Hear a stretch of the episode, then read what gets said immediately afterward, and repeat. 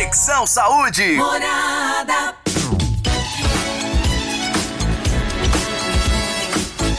A gente começa o Conexão Saúde de hoje muito bem, porque hoje a gente vai falar da conscientização sobre o autismo.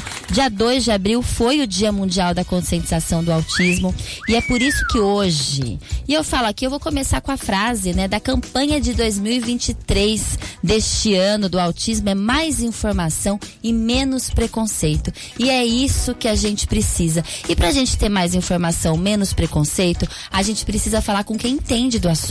A gente precisa aprender. Pra gente não ter preconceito, a gente precisa aprender, né? E a gente conversa hoje com ela, Karina Maia, gestora do Centro Municipal de Referência do Autismo da cidade de Araraquara. Também foi fundadora da Ampara da cidade de Araraquara. É mãe do Bruno, é mãe do Arthur. Muito felizes estamos em recebê-la aqui, Karina. Seja muitíssimo bem-vinda ao Conexão Saúde na Rádio Morada. Ai, muito obrigada, Priscila. Eu quero agradecer o convite e é como você falou, né? Um tema importantíssimo. Com mais informação, a gente tem menos preconceito, com certeza. É isso mesmo. A gente também vai receber aqui a nossa terapeuta ocupacional Bruna Teixeira Pinto. A gente também conversa com a Eloá de Luca, especialista em camuflagem estética. A gente também tem Silvio Junquete da Zais Vision Center com dicas maravilhosas. Tem o Dr. Marcelo Mariottini, médico cirurgião plástico. Tem a doutora Ticiane Ribas, médica pneumologista e alergista. Olha, tem muita saúde, tem muita informação útil de qualidade com vocês e a gente não pode esquecer que esse programa é ao vivo e a gente quer a participação de vocês. Então participe aqui pelo 33360098. Morada. Eu vou repetir 33360098. A pauta é sobre autismo, gente. E a gente tem dúvida sim. A gente pode participar, a gente pode perguntar e como eu sempre falo para vocês, não é pergunta do ENEM, não precisa fazer pergunta chique, não precisa desenvolver uma pergunta. Conta pra gente a sua história. A gente sabe hoje cada vez mais o, o diagnóstico do autismo, ele está crescendo, é uma curva em ascensão. A gente vai falar sobre isso agora. Então você que sempre participa do Conexão, também participe hoje pelo 33360098 e eu não posso deixar de falar dos kits, né? Tem kit predileta para os participantes hoje do Conexão Saúde e também tem kit Viva Saúde, né? Lá da Academia Viva, você vai poder nadar um mês, né? Natação, ó, na faixa hidroginástica, lá com o Ronaldo Pires, da Academia Viva. Fechado? E a gente começa aqui com a nossa entrevistada. E a primeira questão que eu quero deixar, assim, aberto pra gente já entender a prevalência do autismo, a gente tem aqui uma pesquisa que fala que uma em cada 36 crianças, né? É uma pesquisa com crianças de 8 anos, são autistas nos Estados Unidos. Esse dado foi divulgado dia 23 de março de 2023 e vem da principal referência mundial a respeito da prevalência de autismo, que é o CDC, que é o Centro de Controle de Prevenção e Doenças do governo dos Estados Unidos. E, gente, esses novos números nos mostram né, que a prevalência do autismo continua subindo e acredita-se que essa realidade seja de todos os países do mundo. Então a gente pode sim considerar esses dados como se fossem dados mundiais, porque essa questão do autismo não tem relação com questão geográfica.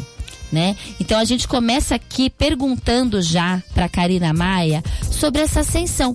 Por que que cresce o número de diagnóstico de autismo no Brasil e no mundo, Karina? Você tem alguma, é, enfim, conta pra gente. Por Tenho, quê? O que que tá acontecendo? Na verdade, são várias coisas, né? As informações elas começaram a ser mais é, divulgadas né? com a rede social, com a internet. As pessoas tem- estão sendo mais conhecedoras do autismo. Os profissionais Ótimo. estão se capacitando mais. Os diagnósticos estão sendo mais efetivos. Então, o aumento diagnóstico ele é considerável.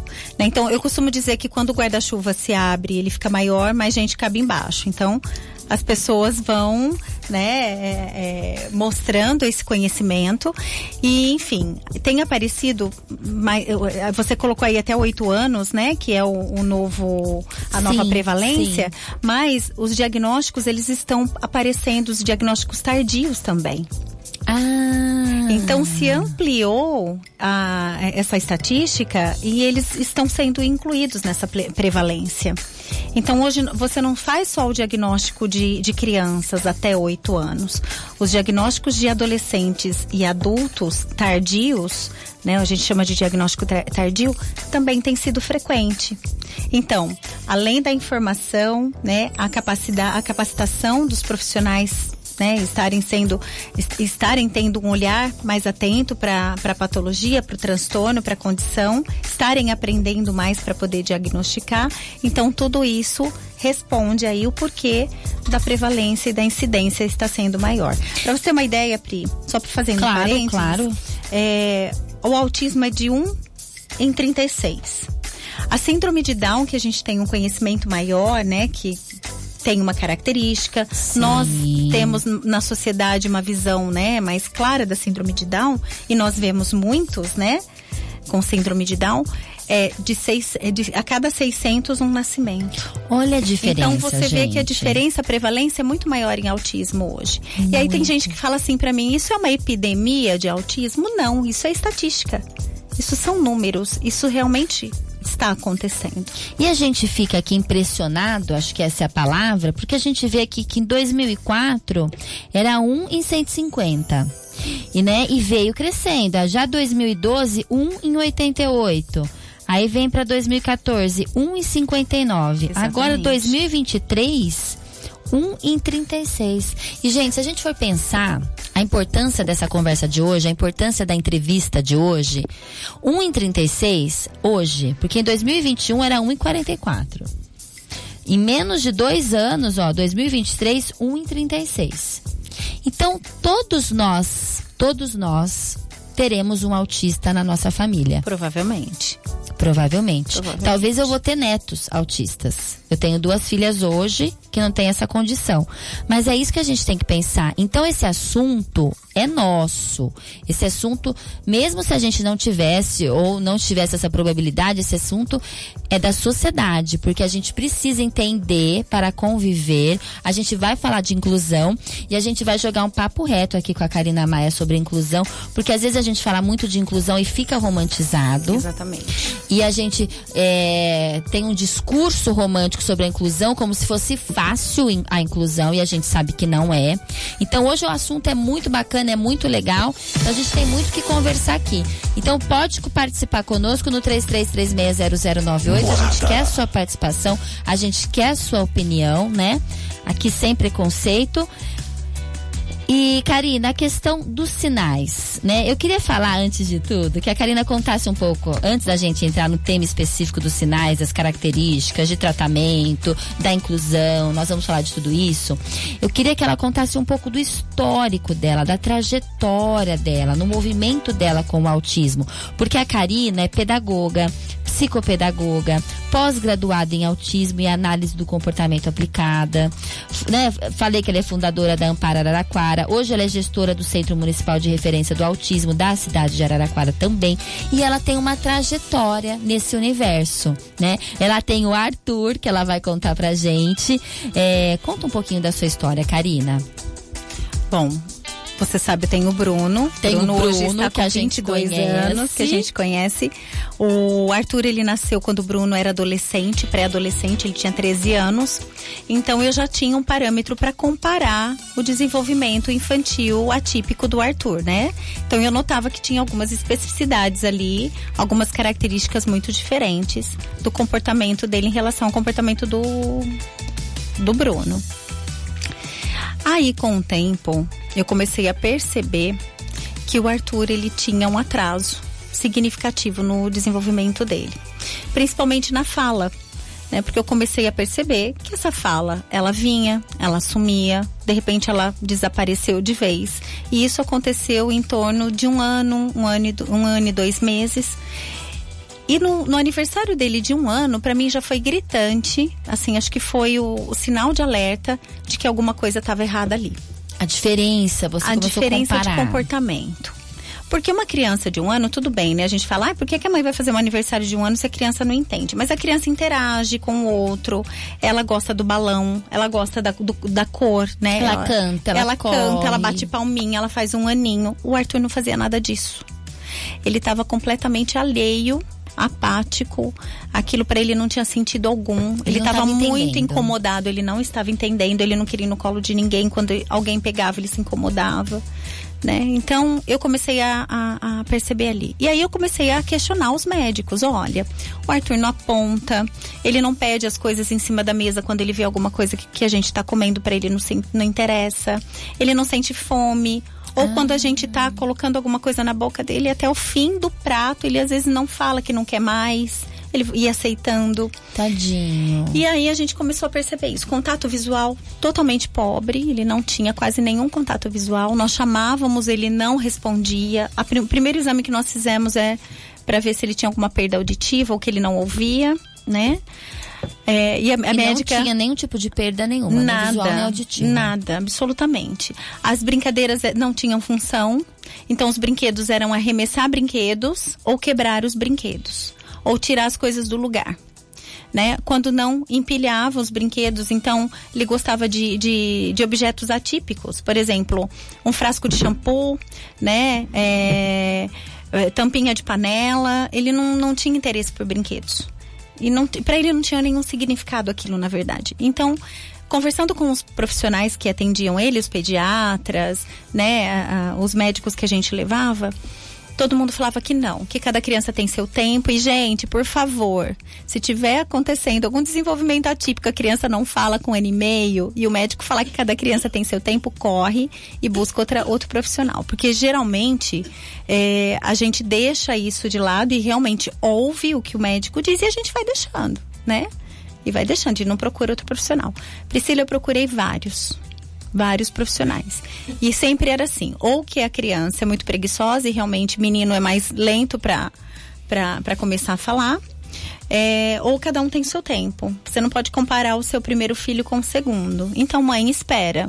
E fora aquele que falava, mãe, você tá vendo coisa onde não tem. E aí você se culpa por estar vendo coisas demais. Sabe né? o que eu acho? A gente nunca pode deixar de ouvir a nossa intuição. Exatamente. Por mais que os médicos, claro que a gente a gente está num programa de saúde, a gente tem que seguir os profissionais da saúde, a gente sabe da importância, né, da regularidade ao Sim. profissional, ao médico, enfim, independente da especialidade. Mas a mãe tem uma intuição. Tem. Você olha, você percebe o comportamento porque você está 24 horas com seu bebê. E você começa a comparar com o outro. Não tem jeito. E com os Você- outros da idade dele. Sim, com os outros, porque você vê a tua amiga levando teu, a filhinha ou o filhinho em casa, ele tem um comportamento diferente, você vê que teu filho não, não tem os mesmos comportamentos. Tudo bem que cada criança tem a sua personalidade, né? Tem o Mas seu jeitinho. muito diferente, Mas né? quem tem de desenvolvimento infantil, Priscila, seja assim de uma forma geral, a gente tem os parâmetros. Claro, Né? claro. E aí a gente vai falar de gráfico mesmo de desenvolvimento infantil. Não tá na curva? Tem que observar, tem que saber o que está acontecendo. E você é uma psicopedagoga, pedagoga, é diferente também. Já É era diferente. uma questão para você, né? Não era uma questão para mim. Não, você não, era. tinha essa especialidade. Eu não tinha essa formação ainda. Ah, eu estava tá. em formação da, da, da pedagogia, mas não era uma realidade para mim, né? E aí eu fui buscando informações no Dr. Google. Olha. E todas as características que eu colocava, autismo, aparecia autismo, aparecia autismo. E, e os médicos negligenciavam isso realmente. Porque naquela época, vamos falar de 10 anos atrás, não se falava muito em autismo. É. Né? Hoje a gente está falando, nós estamos em 2023 com uma prevalência gigantesca, onde as pessoas estão tendo mais informação sobre o autismo. Antigamente, há 10 anos atrás, não tinha. Há 15, 20 anos, então, poderia, poderia até ser mais. É, ter- termos mais autistas. Porém, as pessoas não davam esse nome para a condição. Então, era talvez um atraso de desenvolvimento, transtorno global de desenvolvimento, que se falava ainda no DSM-4, né? É, um atraso cognitivo, uma deficiência intelectual, né? Mas não associava isso à condição de autista. E o que é um autista? O autista, ele é um- um- uma pessoa que tem, nasceu autista, tá? Ele é congênito. O autismo, ele, ele, ele interfere em duas áreas muito importantes do desenvolvimento humano. Quais são essas áreas? A parte da linguagem, da comunicação, né? E do comportamento, que aí entra a questão dos comportamentos restritos, estereotipados, né? Aquela rigidez comportamental do autista, a dificuldade de interação social que ele tem. Então ele interfere é, essas áreas dentro do desenvolvimento desse, dessa pessoa. Né? Então, quando eu falei, ah, ele demorou para falar, ou ele falou e ele perdeu essa fala com o tempo, é justamente por isso. Tem alguns autistas que a gente vê que desenvolve a fala de forma normal. Tá, começa a falar no tempo certo, é, você chama, responde.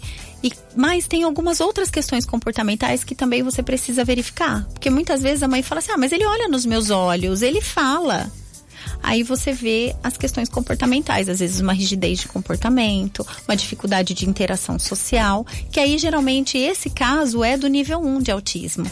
É aquele autista que fala, não tem, não tem nenhuma deficiência intelectual, porém ele tem algumas dificuldades sociais. Entendi. Então, como a gente fala de autismo, né? Autismo nível 1, 2 e 3. São três níveis. São três níveis. Portanto, que chama transtorno do espectro autista, porque ele tem um espectro muito amplo dentro dos três níveis. E o Correto. que são esses níveis, né? Hoje a gente chama de nível de suporte. Nível de suporte 1 é aquele que necessita de uma orientação mínima, né? Muitas vezes tem a sua autonomia, vai levar uma vida praticamente normal. Tem o nível 2, que pode ser que ele fale, pode ser que ele não, ainda não tenha desenvolvido a fala, tenha mais dificuldade de fala, mas precisa de um apoio substancial aí, médio. E o nível 3, que é o que antigamente a gente falava de autismo severo, que é o autismo mais grave, que é aquele que precisa de uma, de uma ele tem uma dependência muito grande do cuidador para tudo, para atividades práticas, para atividade de vida diária, para um simples banho, trocar uma roupa, né? E às vezes é não verbal né? Muitas vezes ele não desenvolve a fala também. Olha lá. E essa questão do autista ser muito inteligente, tem uma de ser uma pessoa muito focada, tem uma questão dessa, não tem? É do nível 1? Se fala muito no nível 1, daquele que tem um hiperfoco específico de conhecimento numa área. E aí a gente também precisa pensar, Priscila, que às vezes não é só uma questão de hiperfoco. Muitas vezes o, o autista nível 1, ele pode ter altas habilidades também, superdotação. Então precisa se avaliar muito que bem. Que não necessariamente está relacionado ao autismo. Essa super, esse super. Não, não. Tá. Não, Entendi. porque aí o autismo ele é uma questão comportamental também. Né? Então você precisa fazer essa avalia avaliação desses dois pontos. E o diagnóstico do autismo se dá por meio do psiquiatra e neurologista? Na maioria dos casos, sim. Na verdade, qualquer médico, desde que ele tenha o conhecimento da condição, ele pode fazer uma avaliação, né? Até o pediatra. Tá? Desde que ele conheça, que ele né, entenda né, muito bem do autismo para ele poder ali naquele momento trazer o relato dos pais ou às vezes até da própria criança, né? Porque a criança às vezes ela tem condição de colocar as coisas que ela sente, conversar ali com o pediatra. Então, o pediatra às vezes ele pode. Mas tem uma questão um biológica também, né? neurológica. Tem uma questão neurológica que precisa ser avaliada. O diagnóstico de autismo ele tem que ser muito consciente, ele tem Isso. que ser muito responsável, porque é um diagnóstico para a vida, né? É, o neurologista, antes dele fechar um diagnóstico, ele faz vários exames antes. Né? E aí eu quero reiterar que não existe nenhum exame é, que detecte autismo. Os exames eles são para ver outras condições físicas que podem estar in, influenciando no comportamento ou até na, na fala e na linguagem daquela criança, que talvez pode ser um dano neurológico. E aí é por isso que ele faz essa avaliação. Tá? Não é um exame que vai detectar se a criança é autista ou não. O, o, o diagnóstico de autismo ele é comportamental, ele é clínico, né? Então ele tem que ter uma visão clínica descartando todas as condições físicas ali avaliadas através de exame, aí ele vai para o diagnóstico clínico. E existe alguma condição física específica do autista, como a gente vê na pessoa com síndrome de Down? Não, justamente é isso que a gente Essa precisa é a grande trazer. questão. Não tem cara, né? O não autismo tem não tem cara, não, não tem nenhuma. característica. Tanto que nós aqui emitimos uma carteirinha, que é a CIPTEA, que é a, carteira, a carteira de identificação da pessoa com transtorno do espectro autista. Araraquara, inclusive, tem essa carteirinha. Ela, ela é emitida através da Prefeitura Municipal. Quem quiser é, saber um pouquinho mais, é só entrar no link, da, na, no, no site da Prefeitura, tem um link lá para você preencher os dados online, manda os documentos online para poder fazer a carteirinha. Por que isso?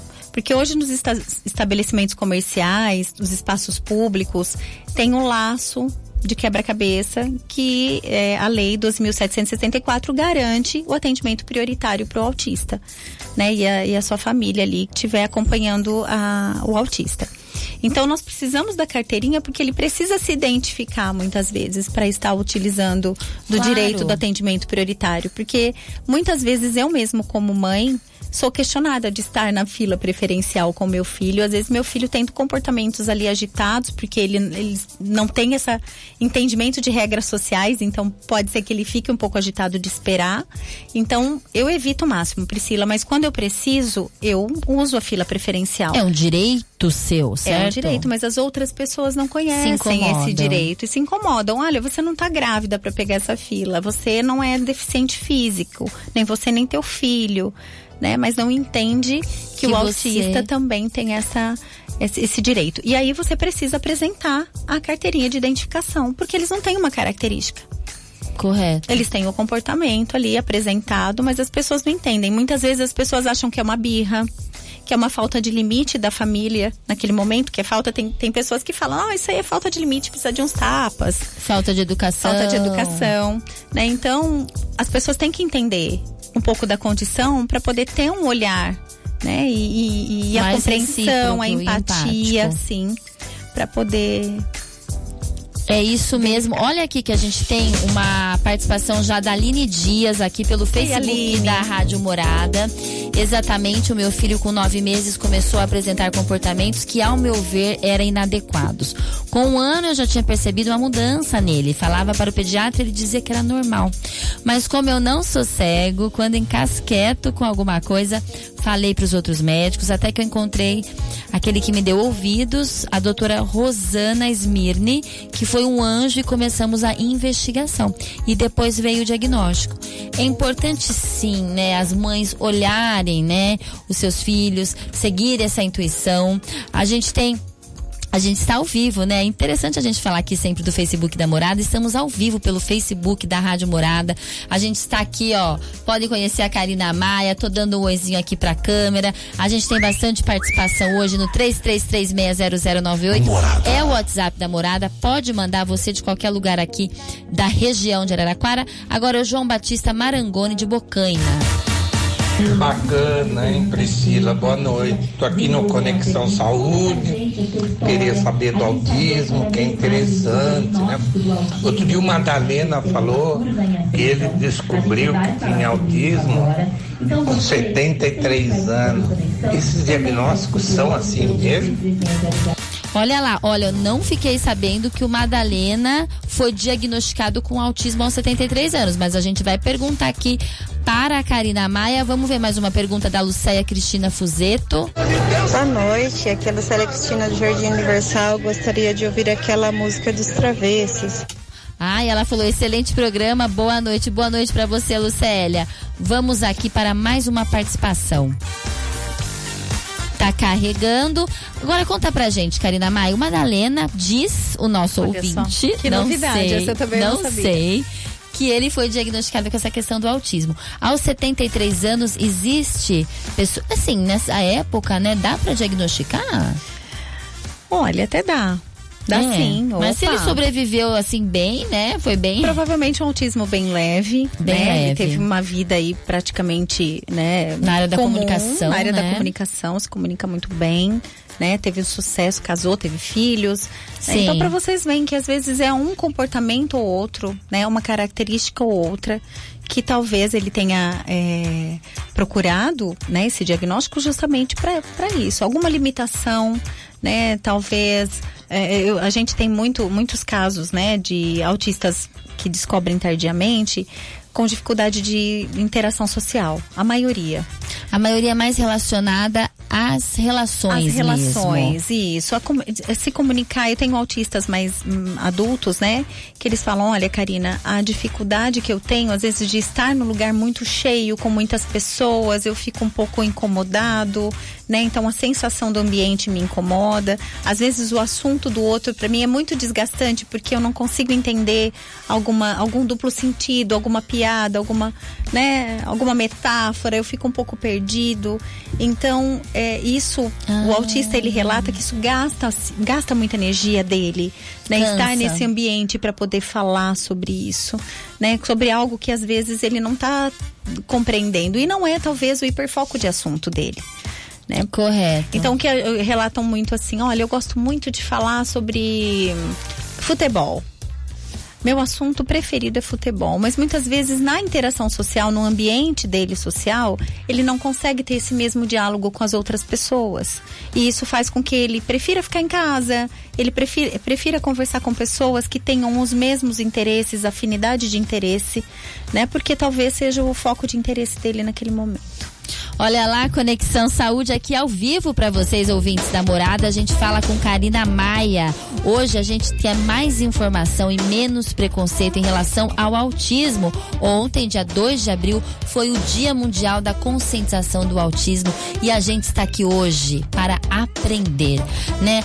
Muito, gente, a gente quando a gente não tem na nossa família, na nossa casa, alguma pessoa com algum tipo de deficiência, né, o que a gente fala PCD, a gente não imagina universo dessa criança, dessa pessoa, dessa família como a gente fala, tá fora da nossa bolha.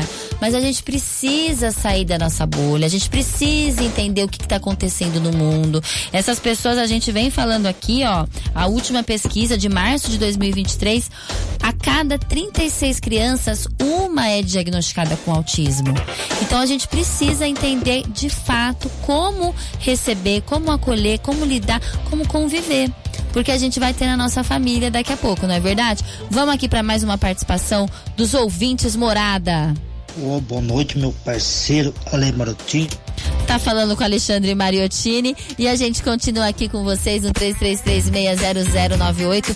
Pode mandar sua pergunta aqui pra gente na Rádio Morada. A gente quer saber se você conhece alguém que tem autismo, conhece alguma mãe, alguma criança, você que é mãe e passou por algum tipo de apuro, por algum tipo de preconceito. Esses dias, Karina, eu vi, é, não sei se foi um vídeo do TikTok, mas eu vi no Instagram, uma mãe falando como ela queria simplesmente deixar o filho dela na escola, buscar o filho dela da escola, que os filhos dela que o filho dela tivesse uma festinha de aniversário e que fosse convidado para as festinhas de aniversário das outras crianças, que ele tivesse entre aspas uma vida normal. Então que era o sonho dela, poder deixar, buscar e leva na festa e volta da festa, com amizades. E hoje ela mãe de uma criança, né, com um transtorno do espectro autista, ela não tem essa sensação de liberdade. Ela não, não se sente, a mãe não se sente incluída.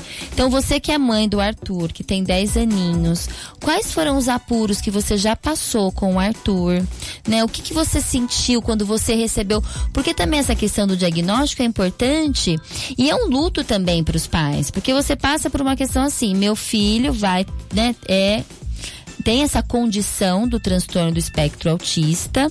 Então, algumas fantasias, algumas questões que você sonhou para o seu filho não vão ser de acordo com o que você pensou, com o que você idealizou, porque os pais idealizam, não é, gente? A gente sonha, ai, meu Sim. filho vai ser assim, vai ser assado. Quando ele crescer, eu vou fazer isso. Quando ele tiver cinco anos, eu vou fazer aquilo.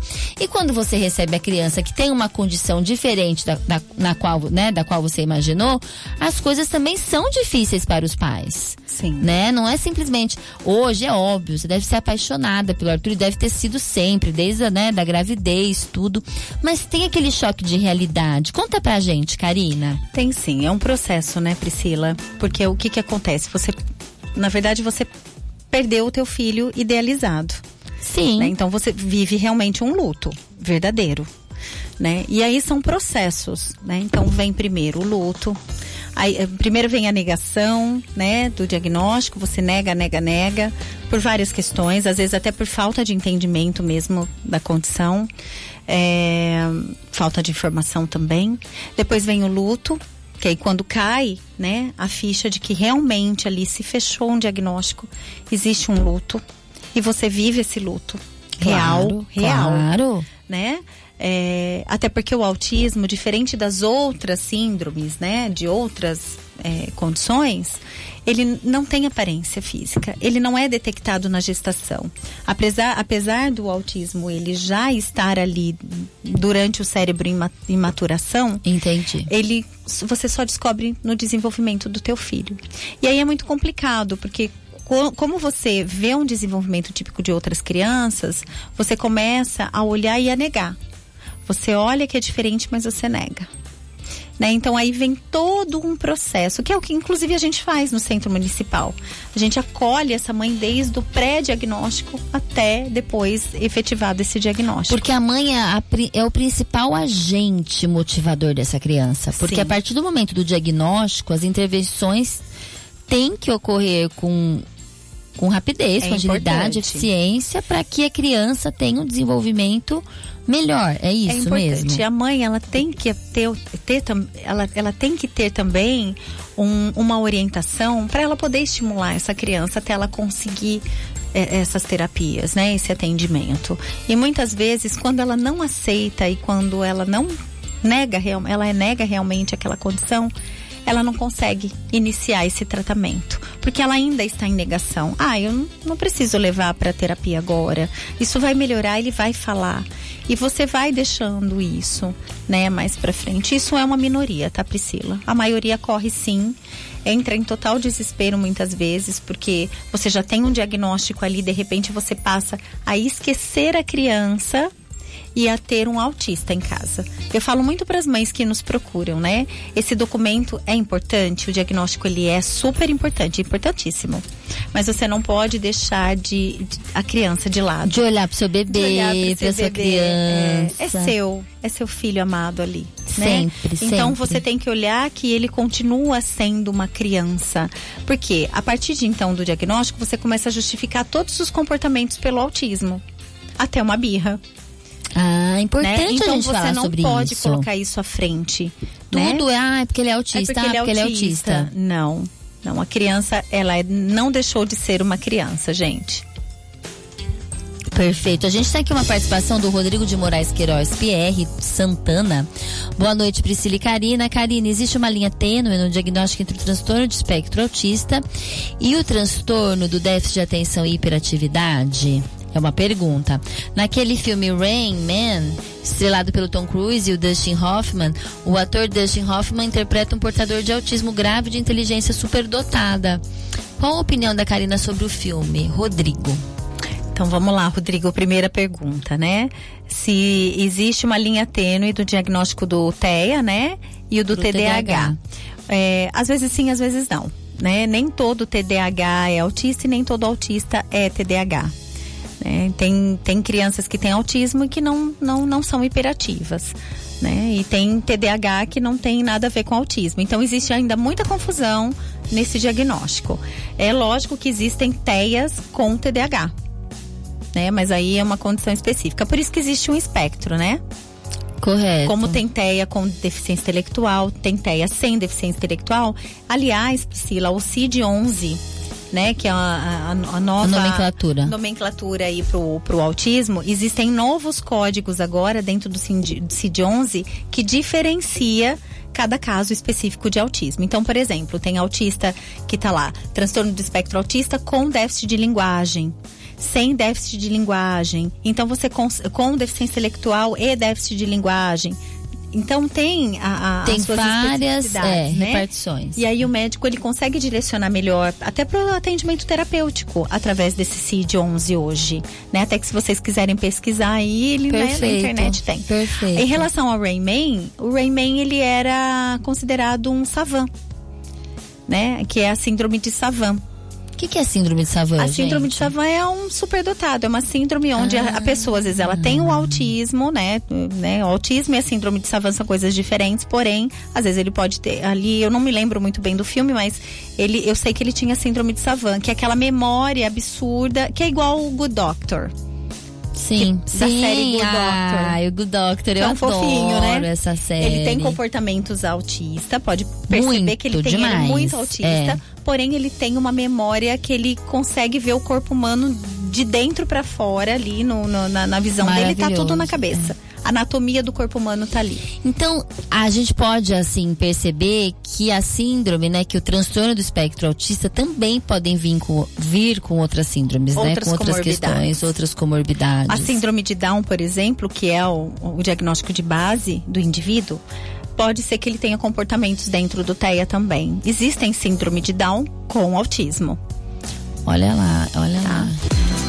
Muito bom, estou muito grata, Karina, por ter me ajudado. Hoje meu filho Marcos Paulo está evoluindo bem. Oi, Gi. A psicóloga Estela e fonoaudióloga Bianca são grandes profissionais.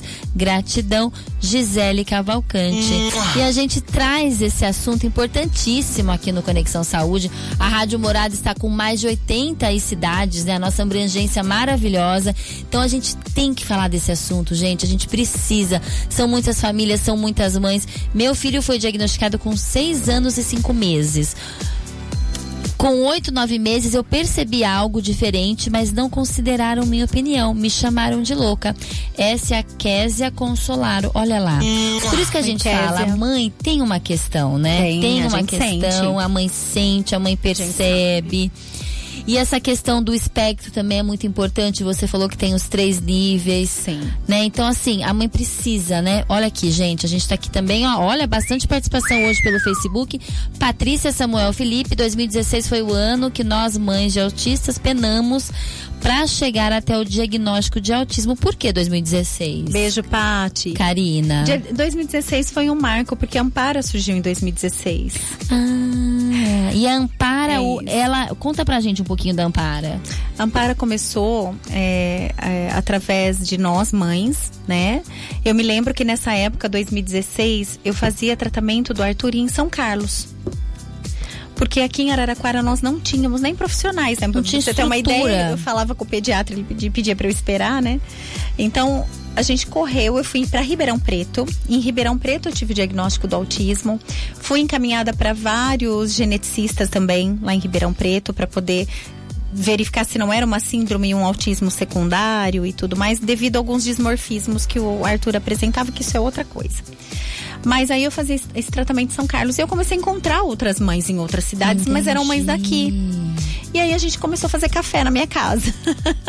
Gente, que, que coisa boa. Sempre começa é, com um cafezinho. Sempre começa, um café e bolo. Ah, Todo mundo levava alguma coisa, as crianças e tal. E a gente começou a discutir sobre a necessidade de ter atendimentos dentro do município, né? Vamos buscar, né? Claro, buscar estrutura.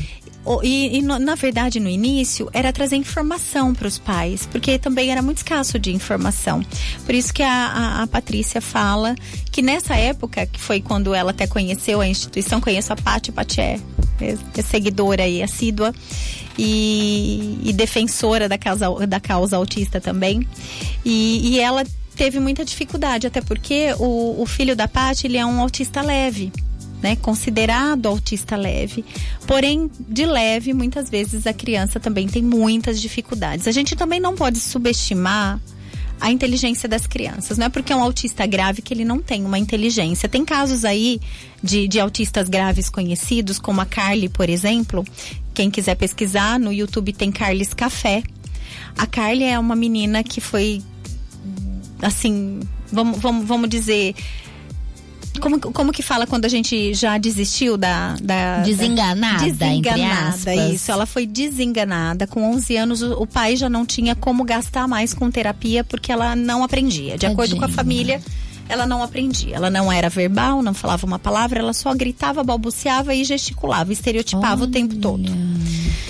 E até um dia que ela foi no computador, muito irritada, muito brava, se auto-agredindo e escreveu: Socorro, meu dente dói.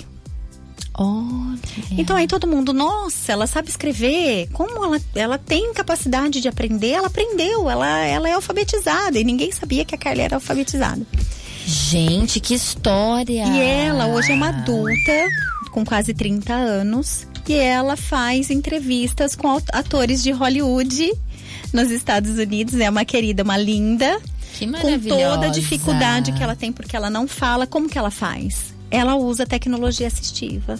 Que maravilhosa. E ela, e ela quem elabora todas as, as, as falas, as todas perguntas. as perguntas, com senso de humor maravilhoso, procura saber dela, você vai adorar. Vou, vou, com E certeza. ela faz entrevistas, ela é divertidí- divertidíssima, maravilhosa. Olha que maravilha. Eu tava assistindo esses dias o marido do professor Leandro Carnal. Hum. Explicando essa semana sobre o autismo, falando várias, né?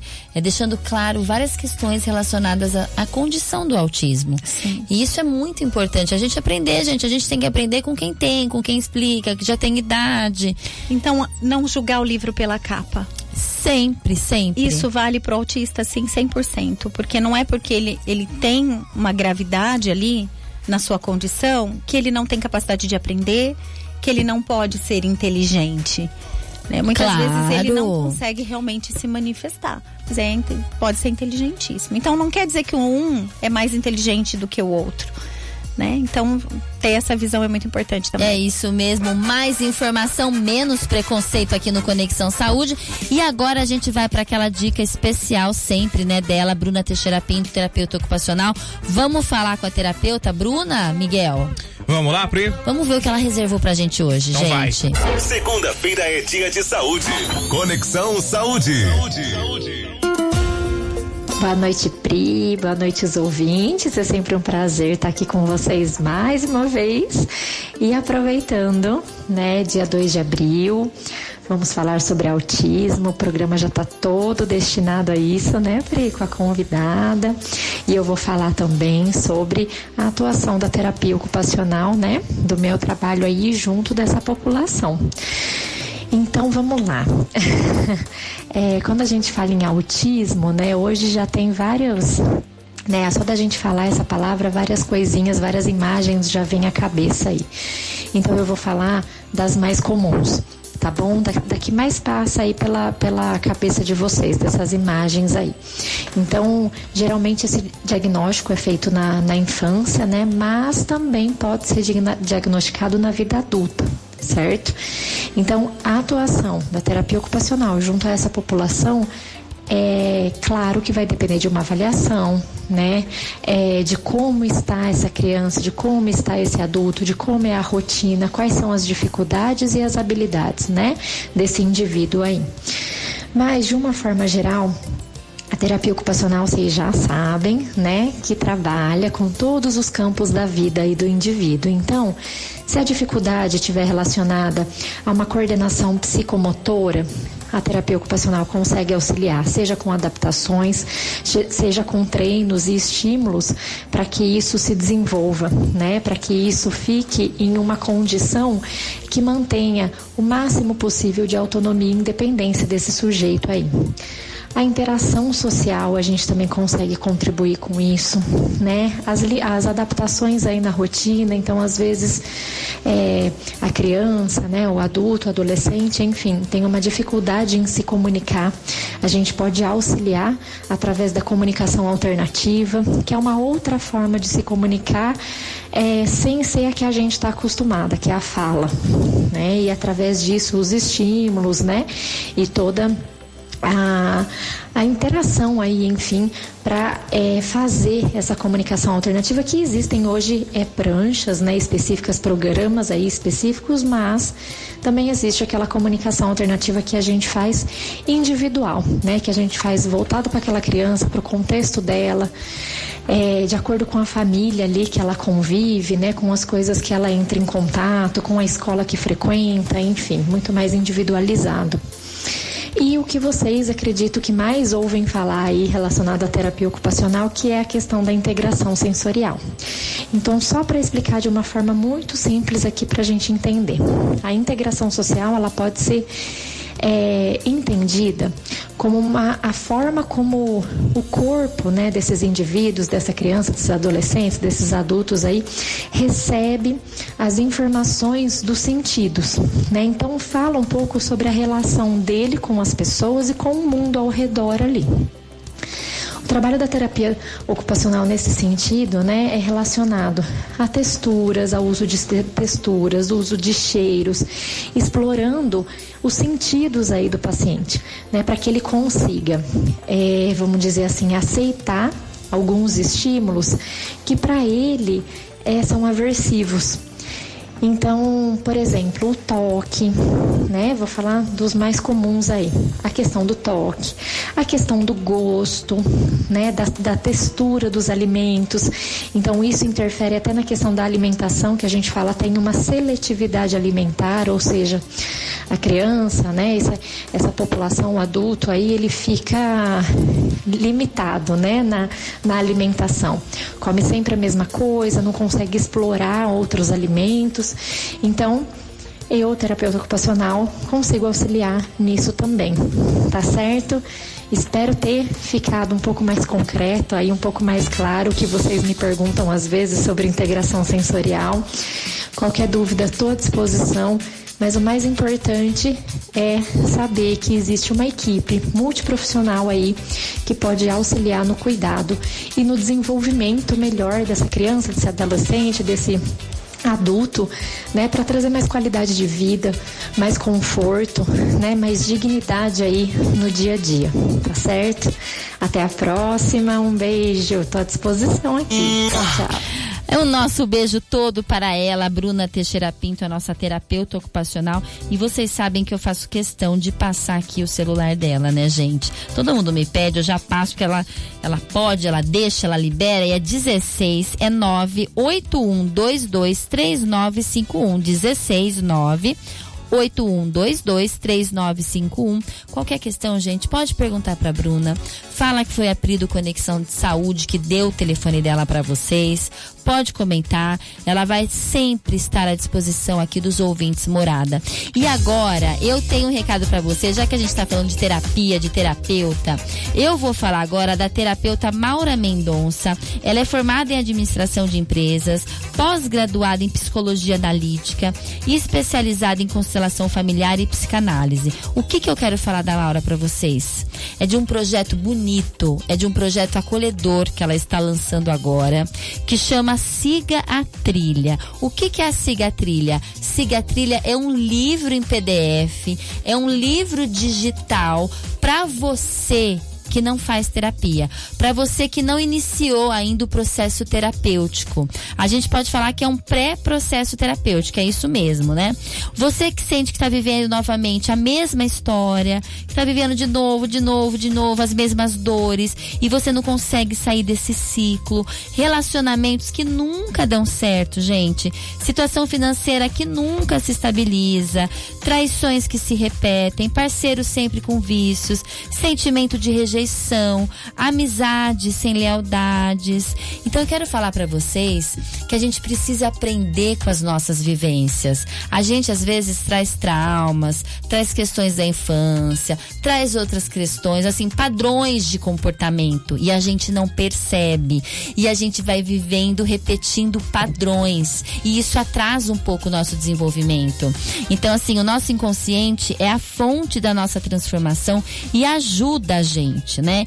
Então, o Siga Trilha é um livro super interessante, super importante para você iniciar o seu processo terapêutico. Todo mundo fala assim para mim: "Ai, Pri, você sempre fala no programa que fazer terapia é importante, saúde mental é importante. Eu não tenho grana ainda para fazer terapia. Ainda para mim, né, a sessão de terapia tem um valor muito salgado. Então chegou a hora, gente, de você começar a ler, porque a gente também consegue por meio da leitura, por meio do conhecimento, por meio da informação, começar o nosso processo terapêutico, aprender como que a gente pode mudar, como a gente pode fazer a nossa transformação por meio do autoconhecimento. Então tem esse livro chamado Siga a Trilha, que é da terapeuta Maura Mendonça. Aonde você vai conseguir esse livro? É lá no Instagram da Maura, é do Instagram. Você vai colocar arroba. É isso mesmo, arroba terapeuta.maura Mendonça. Você vai entrar no Instagram dela e você vai ver um link lá, ó é, sobre o livro digital. Você vai clicar, você vai baixar em PDF. O livro custa acho que R$ 79,90. É um valor super viável. Eu não sei lá em quantas vezes dá para você fazer, mas é super bacana e é um GPS. Siga a trilha, ainda eu falei pra Maura, né? Você colocou o nome Siga a Trilha, mas é como se fosse um GPS te direcionando para os melhores caminhos. Às vezes a gente tem dificuldade de entender por que que a gente sempre passa pelos mesmos problemas no relacionamento relacionamento, no trabalho, na família. Por que será que a gente está repetindo padrões da nossa vida? Vamos pensar sobre isso? Vamos? Vamos ler o livro da Maura Mendonça? Fica aqui a minha dica, gente. Eu fiz questão de falar essa dica para vocês, porque eu sei que às vezes é caro a gente fazer caro, não é um investimento importante, mas às vezes a gente não tem como fazer. Então esse livro é um livro prático, é fácil de ler. A gente vai entender padrões, inconsciente, consciente, a gente vai entender sobre ego, enfim. Eu adorei, eu achei muito interessante, por isso que eu estou aqui indicando para vocês. Fechado? Arroba terapeuta.maura Mendonça. E agora a gente vai conversar com ela, Eloá de Luca, isso mesmo, Eloá de Luca. Ela vai falar com nós mulheres, né? A mulherada hoje está aí bonitona, querendo deixar o lábio mais bonito, com cor, com brilho. E vem ela, Eloá de Luca, dar essa super dica pra gente. É isso, Miguelito? Saúde e bem-estar namorada. Conexão Saúde. Boa noite, Pri. Boa noite, ouvintes da Rádio Morada. Hoje vamos falar de um procedimento que agrada a todas nós mulheres. Afinal, quem não quer dar aquele up nos lábios, né, Pri? Então, vou falar sobre meu protocolo de revitalização labial. Hoje temos visto o grande número de mulheres que estão cada dia mais optando em realizar preenchimentos labiais, pois podemos perceber o quanto muda a nossa imagem ter um lábio mais harmonioso e bonito, não é mesmo? A revitalização labial é uma maneira eficaz de, de deixar seus lábios mais bonitos. O procedimento ajuda a dar forma e realce aos lábios, mantendo a delicadeza da cor e da intensidade, lábios lindos prezando pela naturalidade e dando a ele um aspecto saudável e sem exageros. Além disso, é um procedimento bastante simples, Pri. Uma sessão leva em média 30 minutos. Esse foi meu recado de hoje para aquela mulher que quer deixar seus lábios mais destacados, hidratados, sem aquelas pelinhas ressecadas indesejadas. Então, para quem ficou curioso e quer saber mais sobre, entre em contato comigo ou através do meu WhatsApp, que é o 16 99614 8851, ou então pelo meu Instagram, que é o arroba Eloaluca Camuflagem Estética. Beijo, Pri.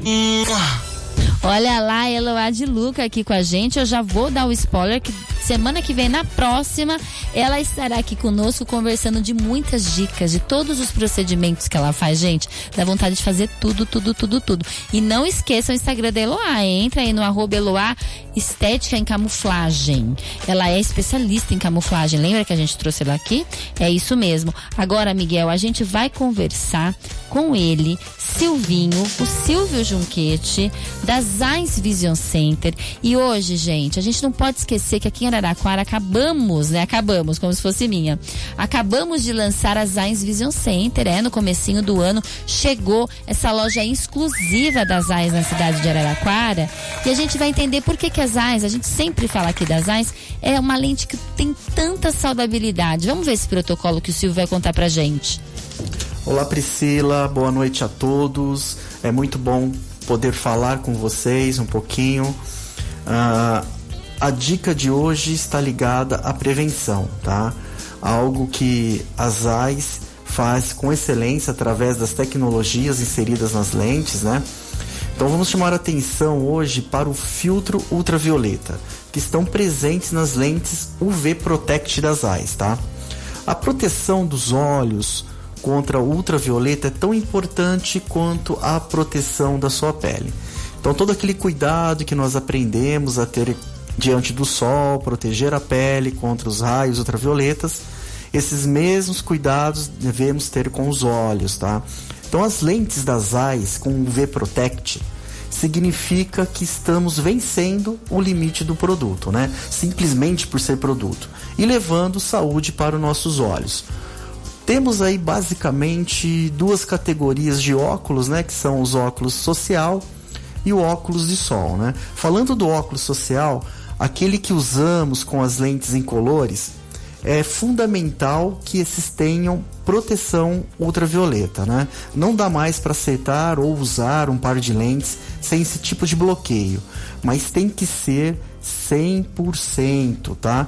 Infelizmente não é toda lente que tem no mercado e nem todo óculos de sol que entrega 100% de proteção. Então isso é muito importante, tá?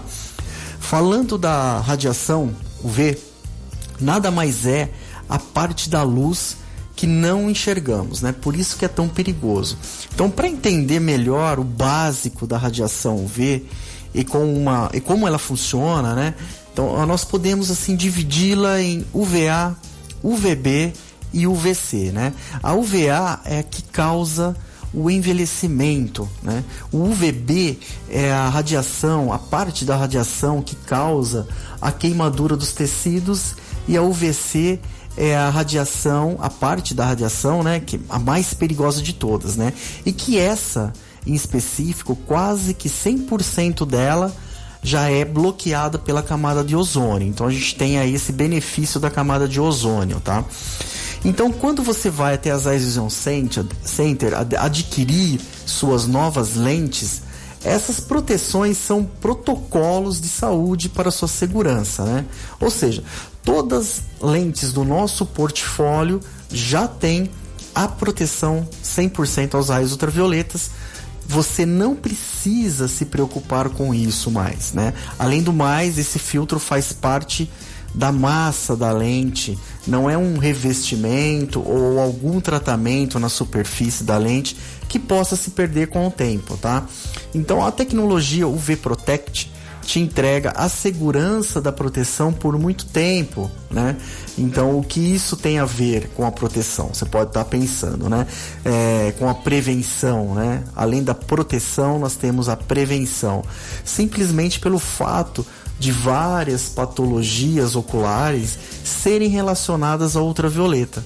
Tá? Então podemos citar aí uma entre as mais conhecidas que é a catarata, tá?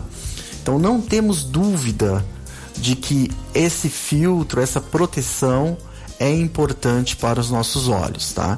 Então, quando você for até as Eyes Vision Center, você vai ter lá todo um protocolo para te levar às melhores opções com segurança, tecnologia e muita expertise durante o seu atendimento, tá? Então, ficamos por aqui hoje. Uma boa noite a todos e até semana que vem com mais dicas da Óticas Eyes Vision Center. Olha lá que beleza, gente. Olha, é uma nova experiência de visão as AINS. A gente sabe da qualidade. A gente acabou de escutar o Silvio Junquete contando de toda essa qualidade da lentes AINS. E Araraquara tem essa loja exclusiva. Fica aqui na Henrique Lupo, do lado da Arezo, viu, gente? Qualquer questão, qualquer dúvida, pode ir até lá fale diretamente com o Silvio Junquete, ele é extremamente acessível, a equipe dele também. Pode falar de todas as, né, todas as exclusividades das AINS tá? Tem muita coisa boa, é muita coisa legal. E agora tem uma promoção para vocês. Eu lançamos hoje essa promoção. Eu tô super feliz, que é uma pauta que a gente vai fazer a semana que vem, dia 10, com a fonoaudióloga Daniela Schiavon, e eu vou contar para vocês agora. Manda ver, Miguel. Ouvir bem é viver bem. Participe da campanha Audição para Todos. Promoção Sua Idade Vale Desconto na Clínica da Audição. Ganhe até 80% de desconto. Isso mesmo. A sua idade vale desconto na compra do par de um aparelho auditivo. Você tem 30 anos, 30% de desconto. 40, 50, 60, 70, 80 anos, até 80% de desconto. Receba seu desconto na Clínica da Audição. A Clínica da Audição sabe qual é o melhor aparelho para o seu tipo de problema e trabalha com as melhores tecnologias e marcas renomadas de aparelhos auditivos. WhatsApp 99704 0389 em Araraquara, São Carlos e Matão. Usar aparelhos auditivos é cuidar da sua saúde e do seu bem-estar.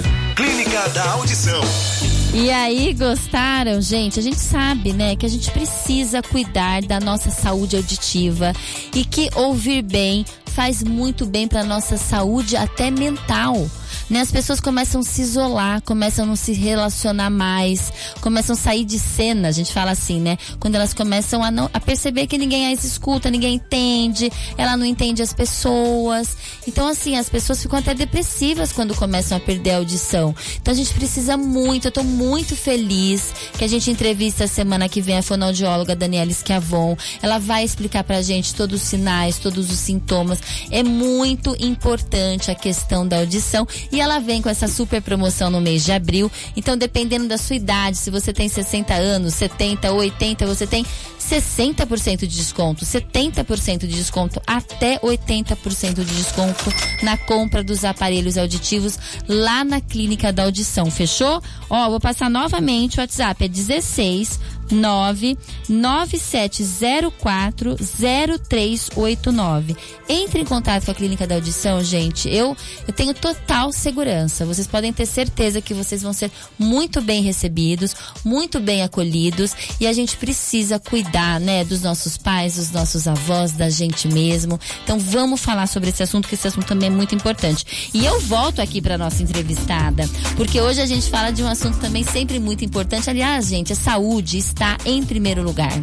Que a gente sempre pense dessa forma, que a gente coloque a nossa saúde em primeiro lugar, porque só assim a gente consegue né, se relacionar, a gente consegue fazer as outras áreas da nossa vida acontecer.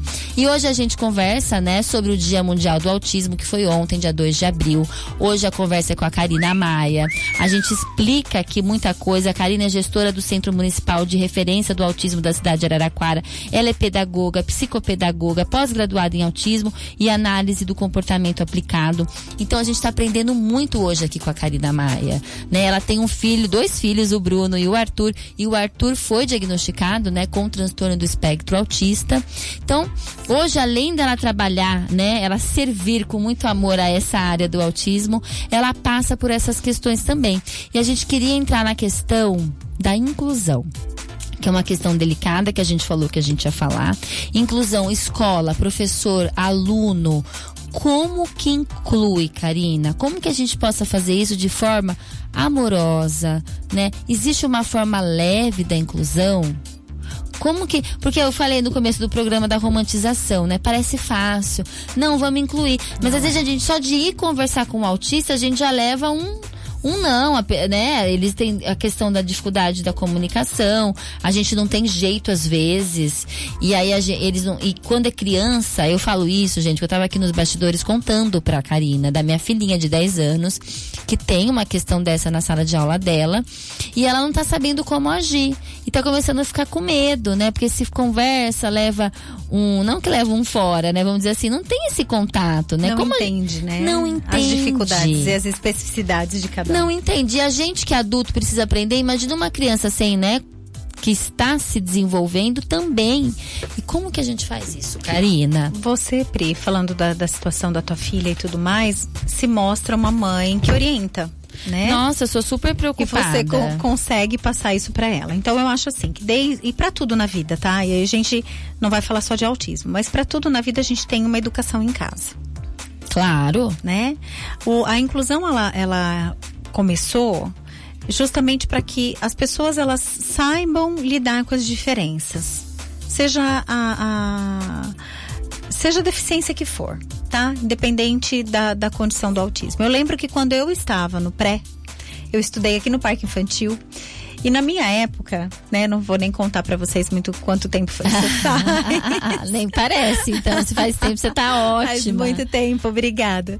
É, nós tínhamos uma sala de alunos com deficiência e nós éramos separados desse grupo. Eles não brincavam com a gente. E nós é, tinha, tinha uma certa barreira da, da própria professora em liberar o nosso acesso, né? Então nós crescemos, vamos dizer assim, ali até aquele, aquele período, não entendendo o porquê que a gente não podia brincar com eles. Hoje não. Hoje a inclusão ela existe justamente para que as pessoas conheçam as diferenças, né? Para que você saiba lidar com as diferenças, para que você respeite o outro também dentro das suas diferenças. Porque até a gente estava brincando, né? Falando que quem é normal? Claro, né? O nossa. que é ser normal? Né? Então, todos nós temos as nossas diferenças, né? E justamente a inclusão ela vem para isso. O que que acontece, Pri? A, a escola, ela ainda tem um, uma certa dificuldade, a própria escola. A educação em si, ela tem uma dificuldade de entender as diferenças. Aí, falando da questão do, do transtorno de espectro autista, por ele ter um espectro, um espectro tão amplo, existem a variabilidade aí do espectro, então cada aluno é de um jeito. As pessoas então, se esse perdem. ano se perde, se perdem. Você mesmo comentou, ah, mas tinha outros autistas antes que não eram como esse autista desse ano que está Sim. comigo. E isso vai acontecer. Agora, eu falo para você, para o aluno é difícil, é difícil. Para o professor também é difícil. Não, os eu lembro, se perdem, não se sabem perdem. o que faz. É, é difícil, sim. Eu, eu, eu entendo os dois lados. Eu, eu sou uma mãe que eu entendo o lado de cá e o de lá. E aí existem profissionais e profissionais. E a gente não pode generalizar todos. Existem muito, muitos profissionais bons que se dedicam, que até nos procuram no centro, que querem ajudar aquele aluno que chegou, diferente do aluno autista do ano passado que essa professora tinha, e ela fala: "Karina, eu tô desesperada porque eu não sei como agir. Como eu manejo esse comportamento? Como que eu faço isso? Como que eu faço aquilo?" Então, tem profissionais muito bons. Olha, percebe-se que mesmo o profissional tendo estudo, ele busca ajuda Ele porque busca. percebe uma diferença do aluno do passado para o aluno pre- do presente, né? E eu acho que é essa a grande questão. Ninguém é igual a ninguém. E nenhum somos. autista vai ser igual a nenhum outro, não é Isso. verdade? E aí a gente vai pensar na, na, na parte acadêmica. As universidades, elas não falam sobre autismo com seus alunos. Entendi. Então você está ali formando um pedagogo. Fala-se muito pouco no curso de pedagogia sobre educação especial, sobre transtorno de- de- de- do neurodesenvolvimento, sobre as deficiências. Muito pouco na, na, na matéria de educação especial. Você tem, ah, vamos, vamos dizer assim, 20 horas dentro de um curso de 3, 4 anos. Né? Na, na- nos cursos de, de psicologia, de medicina, se fala muito pouco ainda. Eu acho que precisa falar mais. Claro. Né? A gente precisa orientar os profissionais. A prevalência é o que, Pri, aí? Um, a cada 36. 36. Então a gente precisa falar sobre isso. O, o nosso vizinho pode ser autista e a gente não saber. Né? Claro. E muitas vezes a gente não sabe lidar e, e- e subjuga o comportamento do outro e a gente não conhece. Subjuga. Eu acho que essa é uma questão muito importante. Então, acho que nas escolas deveria ter uma educação para isso. É, eu já fui em várias escolas falar com alunos sobre as diferenças. Eu acho que precisa se colocar isso Ótimo, em ótimo. pauta nas Também escolas. acho. Porque né? às vezes as crianças querem entender, Querem. querem, aprender. Porque não entende, ah, mas por que ele fez isso? Por que ele pode isso e eu não posso?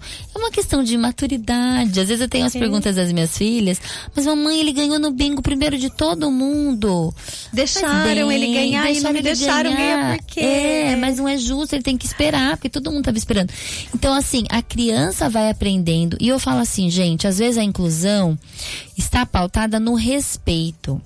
A criança não precisa fazer tudo que o outro faz. A inclusão não é pegar uma criança autista ou uma criança com outra deficiência, né? Uma, uma criança, né? O PCD e falar, não, tem que fazer igual. Incluir é ter todas as atividades. É um respeito só. Ele é assim. E tem uma né? frase, né, Pri, que é muito, que, que todo mundo usa muito, que é que não é, eu não preciso, não sou eu que preciso me adaptar ao ambiente. Sim. Né? O ambiente precisa também se adaptar àquela Precisa condição. entender aquela condição. entender. Não precisa, a criança não tem que fazer tudo, não tem que ser igual às outras, nem as outras serem faz- fazerem o que ele faz, mas é só questão do respeito. Sim. É conviver no mesmo espaço, no mesmo local, na mesma época.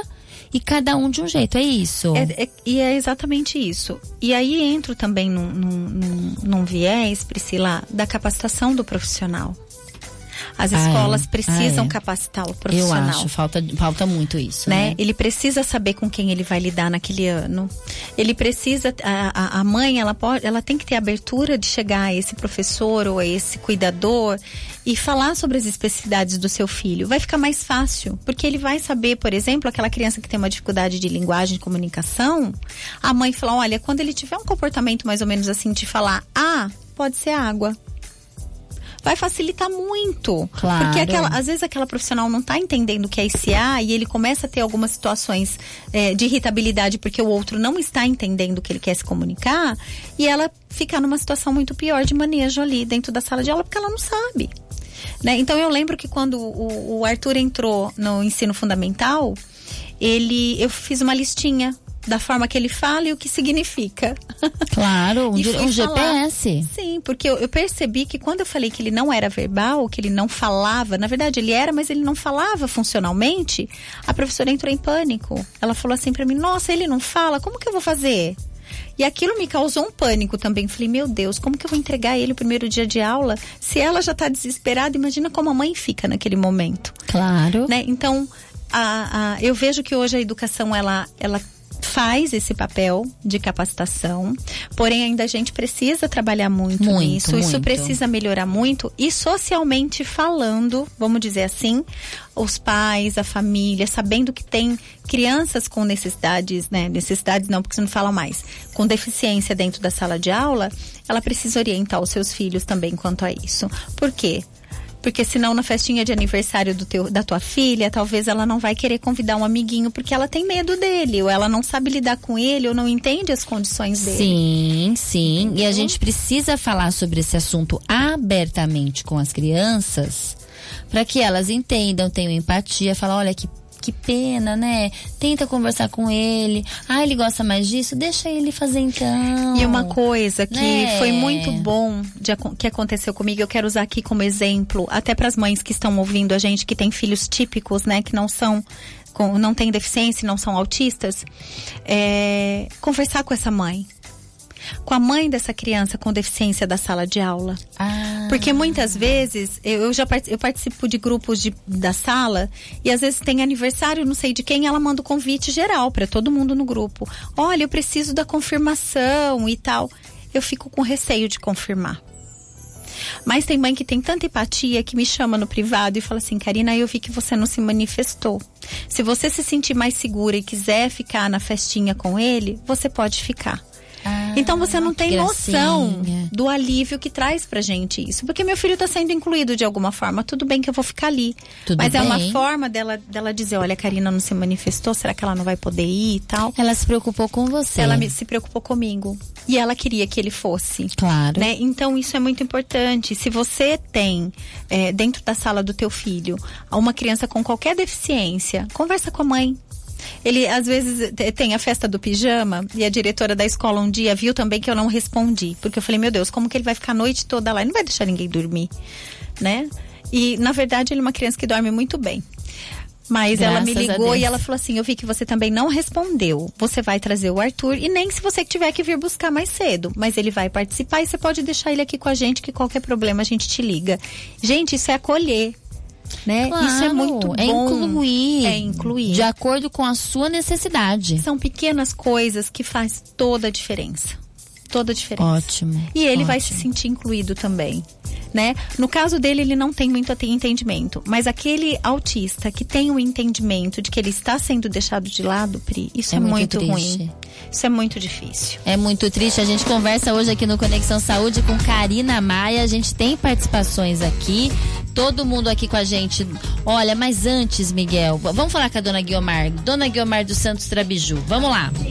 Oi Priscila, boa noite. Tava ouvindo aqui ligadinha no programa, ouvi a terapeuta ocupacional aí falando sobre a introdução de produtos alimentares, isso também na terapia ocupacional. Nossa, isso é muito interessante. Tem duas pessoas na família que não comem nada, que são difíceis. Um é criança, o outro já é adulto. O adulto não come nenhum tipo de fruta, é super enjoado para comer.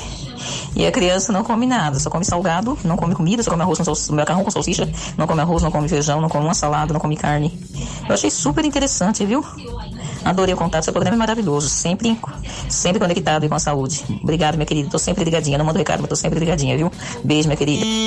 Beijo, dona Guiomar. Fazia tempo que a senhora não participava. A gente fica super feliz com a sua participação, com as suas colocações.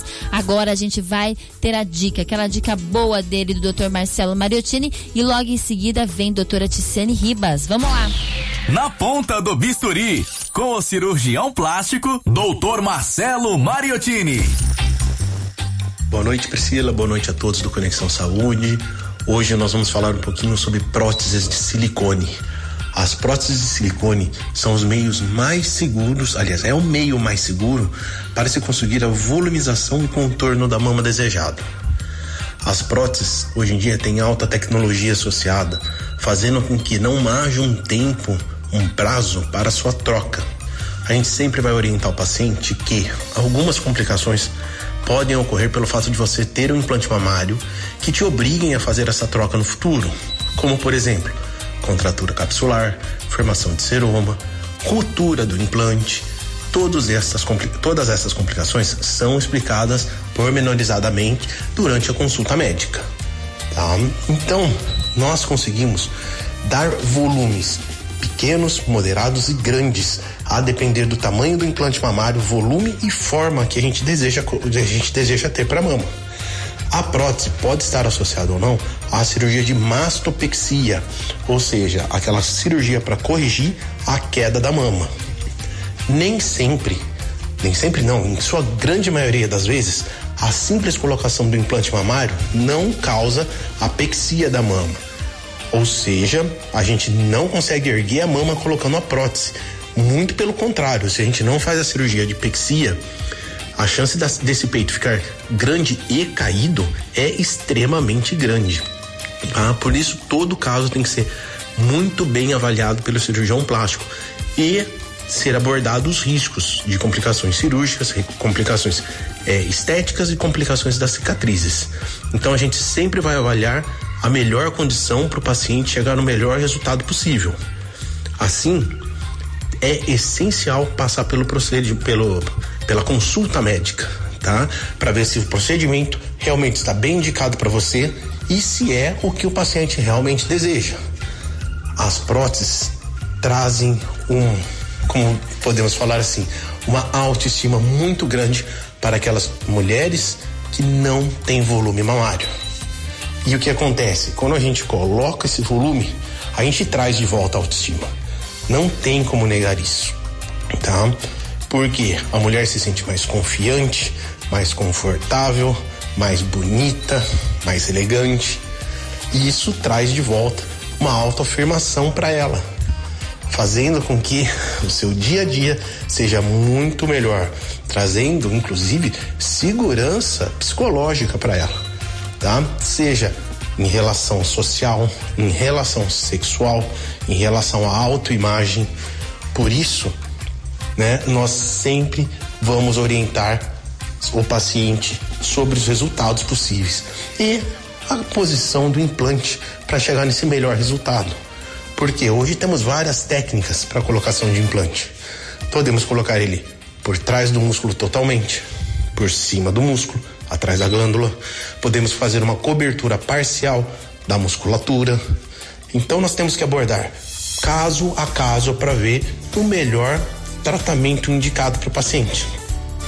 Certo? Ficaram com dúvidas? Entre em contato comigo, estou à disposição. Uma boa noite e um abraço a todos. Doutor Marcelo Mariottini aqui falando de lipoaspiração. Olha, quem não gostaria de tirar aí, né, as gordurinhas extras? É com ele, doutor Marcelo. E agora a gente fala ao vivo, sempre, toda segunda-feira aqui com ela, a doutora Ticiane Ribas. Seja muito bem-vindo, uma ótima noite, doutora. Boa noite, Priscila.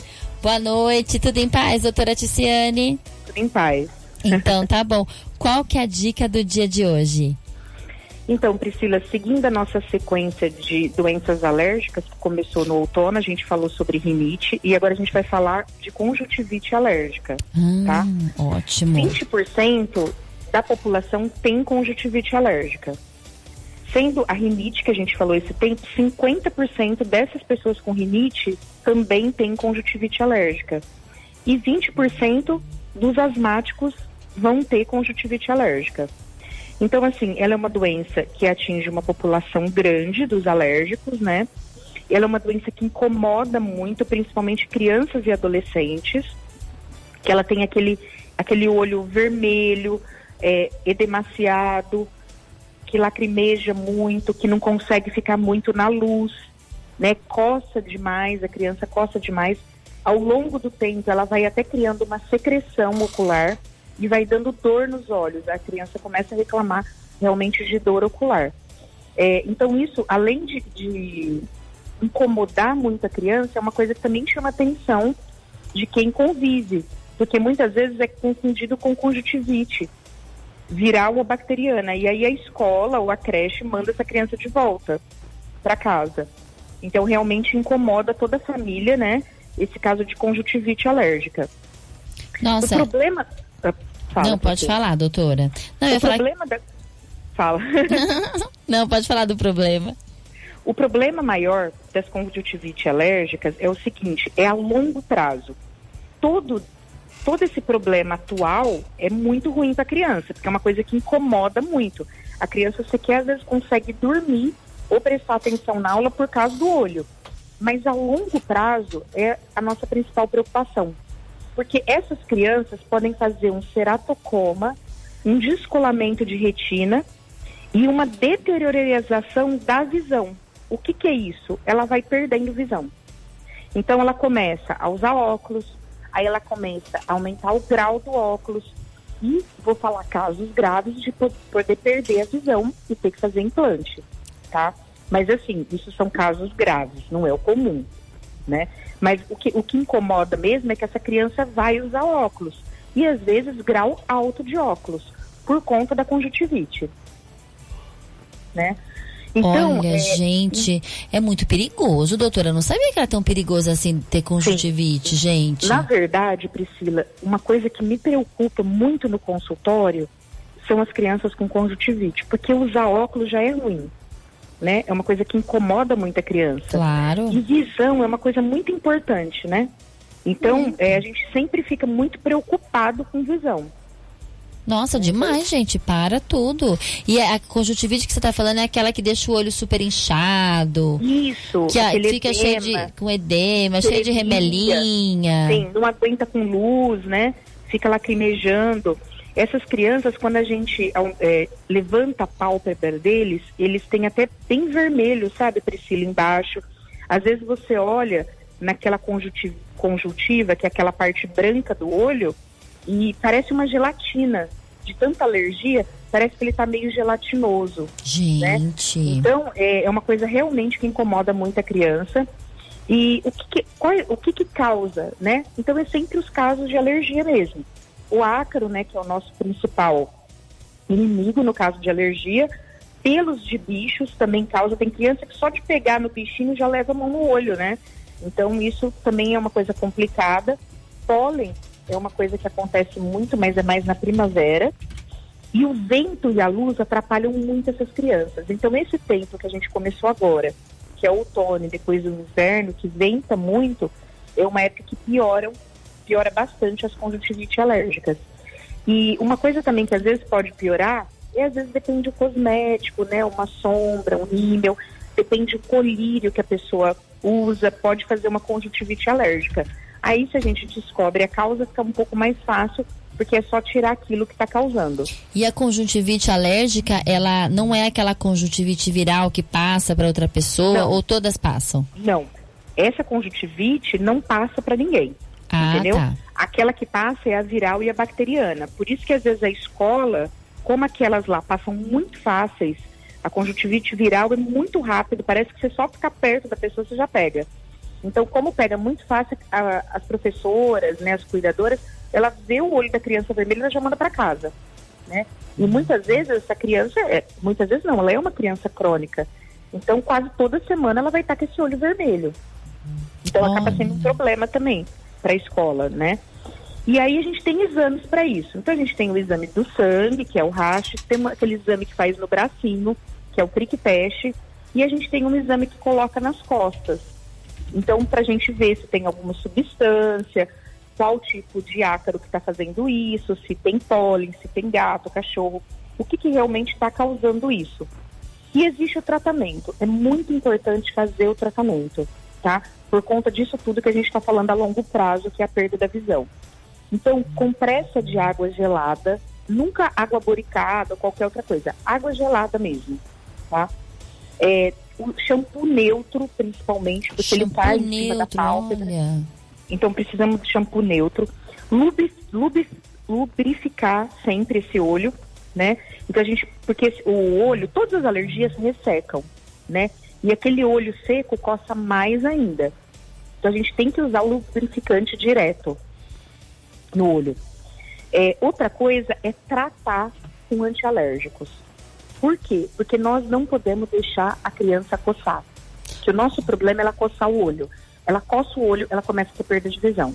Então, ela machuca o olho quando ela coça. Então, o que, a gente olha tem que fazer? perigo, gente. Olha o perigo, doutora Ticiane. Pelo amor Sim. de Deus, coçar o olho começa a ter perda de visão. Deus me livre e guarde. É, por isso que é uma das coisas que, assim, parece uma coisa boba. Tipo assim, ah, só tem uma conjuntivitezinha alérgica. Mas é uma das coisas que me preocupa. E o oftalmo quando pega, já manda direto para o alergista. porque ele assusta. entendeu? Porque é uma coisa que vai dar problema. Né? Então aí o que, que a gente tem que fazer? Usar o antialérgico, seja ele no olho com colírio, seja nasal, seja é, oral. Então, de qualquer maneira, a gente tem que usar o, o antialérgico, porque nós precisamos frear isso. E o que é efetivo realmente para a conjuntivite alérgica é imunoterapia, é fazer a vacina. Isso faz toda a diferença. Inclusive, de todas as alergias, a que tem indicação absoluta é a imunoterapia, é o, a conjuntivite alérgica. Olha que beleza, gente. A gente tem que correr atrás, né? E essa vacina é só, por exemplo, em clínica, não é clínica de vacina, não. É clínica, por Não. exemplo, na sua, que é pneumologista É, alergista. Só os alergistas podem fazer. Por conta do quê? É um tratamento. Tá, Ah, Priscila?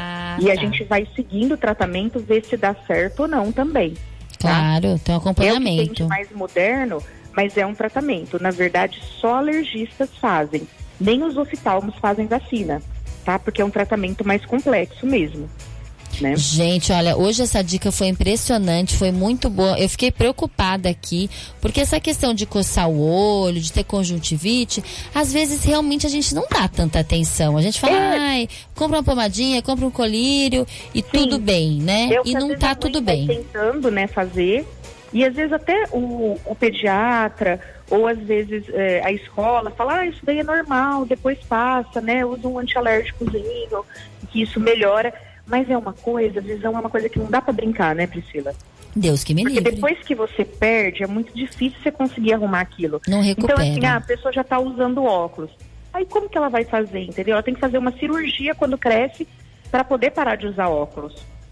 Né? Então, é, são coisas muito complicadas. Depois que está estabelecido a perda da visão, é difícil você reverter. Lógico que hoje a oftalmo é muito é, avançada e tudo, mas não é uma coisa simples. A gente sabe Não. que mexer em olho é sempre complicado, né?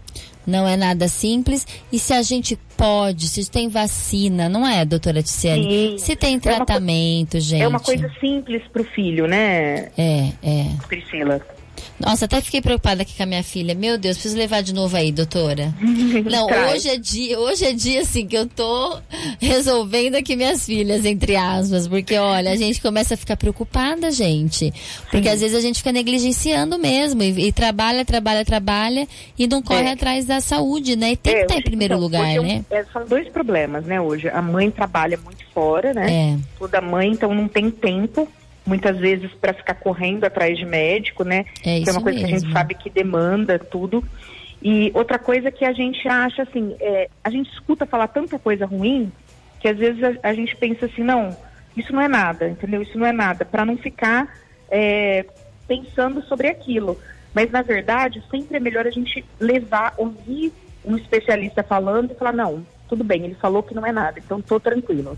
É verdade, é verdade. A gente precisa buscar os profissionais da saúde, gente, não tem jeito.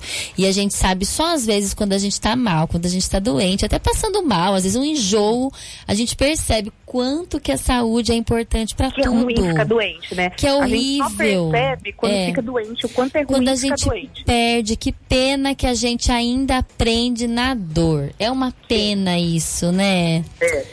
Mas, ó, vamos que vamos, dia 7 aí de abril é o Dia Mundial da Saúde, gente. Que a saúde esteja em primeiro lugar, né? Que a gente possa parar de segunda-feira, pelo menos aqui na morada, e refletir que a gente precisa buscar informação, não é, doutora? Sim, hoje em dia a gente tem mais acesso, né? É, muito mais. Nas redes sociais, em rádio, televisão. E os profissionais, a gente tem mais número de profissionais, então a gente tem um acesso melhor. Então a gente precisa aproveitar isso, né, Priscila? Muito, muito. A acessibilidade e até a questão dos custos, né, doutora? Vários planos, os médicos mais abertos. A gente Sim. precisa mesmo, não Melhorou tem jeito. muito essa parte também, que antigamente era tudo mais difícil, né? Muito É. mais caro, né? E pouco acesso. É isso mesmo. Doutora Ticiane Ribas aqui sempre com a gente. Doutora, mais alguma questão que queira deixar claro? Não, eu só, eu só quero deixar essa questão mesmo, Priscila, que é do tratamento por conta da perda de visão. Isso é muito importante que fique na cabeça da mãe. Que fique bem, né? Essa informação, ó. Busque informação que tratamento. Tem que correr atrás, entendeu? Porque é perigoso realmente essa perda de visão. Perfeito, doutora. O nosso muito obrigada sempre. Até a semana que vem. Um abraço, Priscila. Se Deus quiser, um beijo. E a gente volta, já que eu falei aqui de plano de saúde, eu vou lembrá-los sobre o H Saúde, né? Que tem o novo pro o pronto atendimento, que está sob o comando de uma equipe especializada, que faz toda a diferença. Se você ainda não tem H Saúde, eu vou passar para vocês o 0800 041 6595. O H Saúde também tem o WhatsApp 16 99700 1350. O H Saúde cuida bem, cuida mais. O H Saúde, né, é o patrocinador oficial aqui do Conexão Saúde da rádio, do Conexão Saúde da TV. Quem tem, quem é cliente H Saúde tem sempre benefícios e a gente sempre fala aqui dos benefícios H Saúde para vocês, né? Então não se esqueça, gente, plano de saúde é importantíssimo, é imprescindível. Eu tô falando rápido assim que eu já passei cinco minutos do meu horário, por isso que eu tô nessa correria. Mas a gente ainda tem que agradecer e muito a Karina Maia que veio, esteve aqui conosco, está aqui conosco.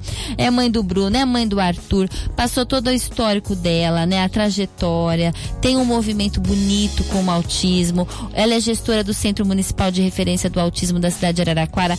Karina, qual que é o telefone? Como que as pessoas que nos escutaram vão, podem te contatar? Como que é isso? Bom, o Centro Municipal de Referência do Autismo é um atendimento do município, é um atendimento 100% SUS. Priscila é o primeiro centro de referência do Brasil.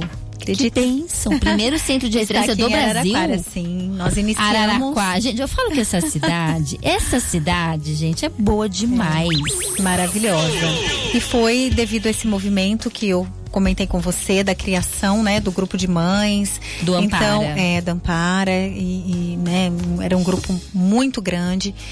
E nós tivemos a sensibilidade do prefeito Edinho, que na época ele ouviu essas mães e pôde criar o projeto do centro de referência. Né, nós fomos pedir uma coisa, ele trouxe outra coisa para nós. E pesquisando isso na época, a gente viu que não tinha. E no Brasil ainda é muito escasso. A Araraquara hoje é, é tanta, tanto referência que vem pessoas de outros estados e outros municípios conhecer o trabalho. Então, quem quiser saber um pouquinho mais, é, o Centro de Referência do Autismo, ele fica na rua 9 de julho, número 3700, lá no Jardim Dom Pedro, ali pertinho dos, pé, dos prédios do CDHU, ao lado do Centro de Reabilitação Eduardo Lawande. O telefone para contato. contato é 3335-9463. Ele funciona de segunda a sexta, das 7 da manhã às 7 da noite. 3335-9463. Gente, busque ajuda. Isso. Busque auxílio, não é? Isso tente entender, a gente sabe a importância, né, desse acolhimento que vocês estão dando. É SUS, é de graça. Olha que coisa boa. Muito bom. Karina, parabéns. Parabéns pelo seu trabalho, parabéns pela sua trajetória de vida. Parabéns por fazer do mundo um mundo muito melhor. Que você seja muito feliz com o Arthur, muito que o obrigada. Arthur seja muito feliz, que a gente Muito obrigada. que a felicidade dele é a felicidade sua, Nossa, não é? nossa, Não é assim? nossa família toda. É isso mesmo. Muitas felicidades pro Bruno, pro Arthur, pra Karina, pro marido, pra toda a família e pra todas vocês mães que estão aí lutando com a maior garra, com a maior força, alegria, né? Às vezes a gente não sabe o que todas passam, mas que Deus possa abençoar, fortalecer todas nós mulheres, que cada uma passa por meio da maternidade, né? Por muitas questões. Então, gente, o Conexão Saúde fica aqui hoje, até segunda-feira que vem. Lembrando que tem Conexão Saúde toda quarta e toda quinta, mas esta semana, excepcionalmente, o Conexão Saúde vai ser quinta, uma da tarde e quinta, sete horas da noite. A semana que vem volta normal, quarta, seis e meia da noite, quinta, uma da tarde. Só essa semana que é quinta, uma e sete horas da noite. Combinado? A gente se vê quinta-feira lá na TV Cultura Paulista e a gente também fala sobre o autismo com a fonoaudióloga doutora Janaína. Até a semana que vem, se Deus quiser, um beijo. Esqueceu de nada, né? Esqueci, Miguelito, dos nossos brindes, gente. É muita hein? coisa. É, é TDAH, TDAH, Miguel. Muita coisa. Será? Muita coisa, muita coisa, muita coisa. Opa! Já faz a consulta aí, hein? Ô, Miguelito, conta pra gente, bem. Você Priscila que manda Aparecida. Ramos é a nossa ganhadora do kit predileta. Aê, minha xará. Você viu só, Pri? Arrasou, xará. É a Academia Viva ela, Lucélia, é Lucélia, né? Lucélia Cristina Fuzeto. Parabéns. Lucélia Cristina Fuzeto, gente, arrasamos aqui na Morada. Até segunda-feira que vem, sempre, toda segunda-feira, às 7 horas ao vivo e toda quarta, às seis e meia da noite na TV Cultura Paulista. Um beijo. Conexão Saúde. Morada.